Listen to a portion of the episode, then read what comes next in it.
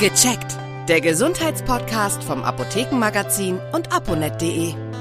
Die Allergie ist heute unser Thema. Ich bin Uli Harras und verbunden mit der Redaktion von aponet.de und das Apothekenmagazin mit Hanke Huber. Hallo Frau Huber. Ja, hallo Herr Harras. Wie kann man sich als Allergiker eigentlich vor Pollen schützen? Da ist es zunächst mal ganz wichtig, ja, zu wissen, gegen was man allergisch ist. Mhm. Da kann man als erstes sagen, also das, was die Probleme bereitet, sind ja die windbestäubten Pflanzen. Ja. Das heißt, das sind nicht die Pflanzen, die von Bienen, Hummeln, Schmetterlingen bestäubt werden, sondern durch den Wind und die brauchen deswegen auch nicht diese schönen Blüten. Ja. Stattdessen produzieren sie Unmengen von Pollen, also sehr viele Pollen und sehr kleine Pollen, um die Bestäubung zu sichern. Also das erste wäre herauszufinden, gegen was man allergisch ist. Ja. Das kann man bei einem Hautarzt herausfinden lassen, zum Beispiel mit einem Pricktest, also so einem Hauttest, wo, die, wo ein Allergen auf die Haut aufgetragen wird. Dann guckt man, ob es eine Reaktion gibt. Oder mit einem Bluttest auf spezifische Antikörper. Und wenn man dann weiß, gegen was man allergisch ist, muss man eben auch noch wissen, wann es blüht, damit man eben dann gucken kann, wann man mit allergischen Symptomen zu rechnen hat. Das beginnt ja immer früher, manchmal schon im Januar.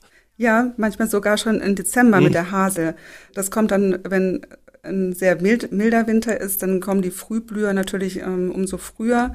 Und die Blütezeit kann sich bei manchen Pflanzen aber auch nach hinten verlängern. Wenn der Herbst sehr mild ist, dann verlängert sich die Saison für manche Pflanzen auch nach hinten.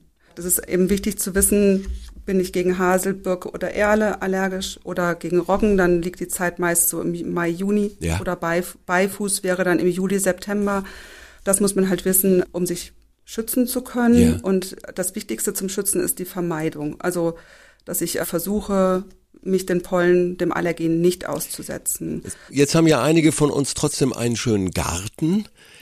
Wie kann ich den überhaupt noch genießen? Geht das überhaupt? Ja, da müsste man ein paar Sachen beachten. Mhm.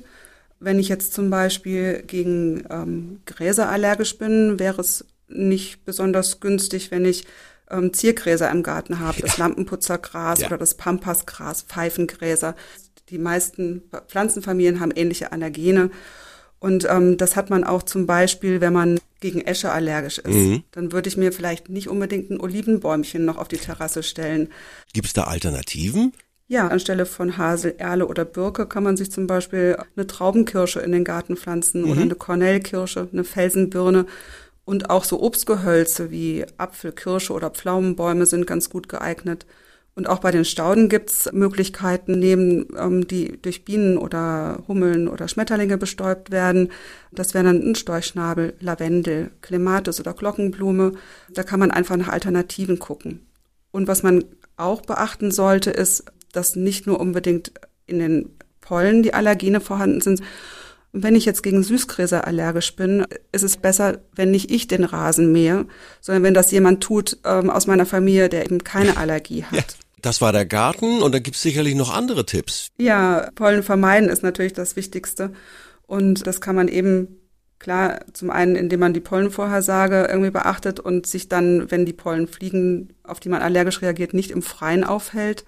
Dann wäre beim Lüften zu beachten, dass man nur dann lüftet oder möglichst dann lüftet, ähm, wenn wenig Pollen in der Luft sind, also zum Beispiel nach einem langen Regenschauer. Da können auch Pollenschutzgitter im Übrigen ganz gut helfen, die sind sehr engmaschig. Die Haare sollte man vorm Zubettgehen waschen, weil die Pollen sich auf den Haaren ablagern können. Und das Gleiche gilt auch für die Kleidung. Also wenn man draußen gewesen ist mit der Straßenkleidung, möglichst nicht ins Schlafzimmer gehen oder wenn man seine Wäsche wäscht, wäscht sie dann der, zu der Zeit auch nicht draußen trocknen. Das wäre schon ganz wichtig. Und was auch helfen kann, ist eine Nasendusche mit isotoner Salzlösung, weil die, ähm, wenn man das regelmäßig macht, die Pollen aus der Nase auch hinausspülen kann und Schleim lösen kann und die Schleimhäute befeuchtet. Das tut dann auch ganz gut. Und wenn es dann doch passiert, gibt schnelle Hilfe in der Apotheke. Was empfehlen Sie? Gegen Allergien helfen, je nachdem, wo sie lokalisiert sind, also ob das jetzt die triefende Nase ist oder die juckenden Augen oder Husten-Atembeschwerden, mhm. je nachdem, helfen auf jeden Fall Antihistaminika, ähm, die man schlucken kann, also Tabletten oder Tropfen. Die gibt es auch als Nasenspray oder als Augentropfen. Oder eine Alternative wäre ein Cortison-Nasenspray. Das würde man bei allergischen Schnupfen zum Beispiel nehmen.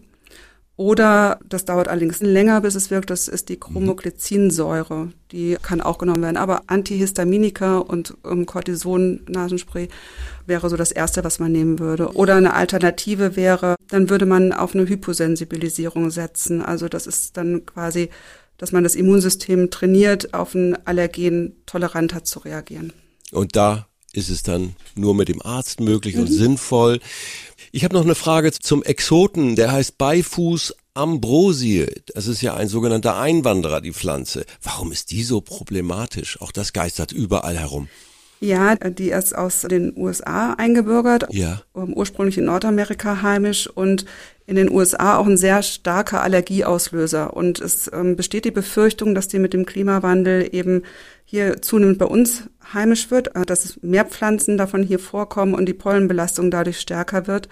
Die ähm, Ambrosia, die hat besonders viele Pollen und die gelten als besonders aggressiv. Mhm. Und was noch hinzukommt ist, also auch hier haben wir wieder das Familienproblem, also der äh, die Ambrosie gehört in die gleiche Familie wie der Beifuß und macht sie halt für die Allergiker so unangenehm. Wie kann ich die erkennen?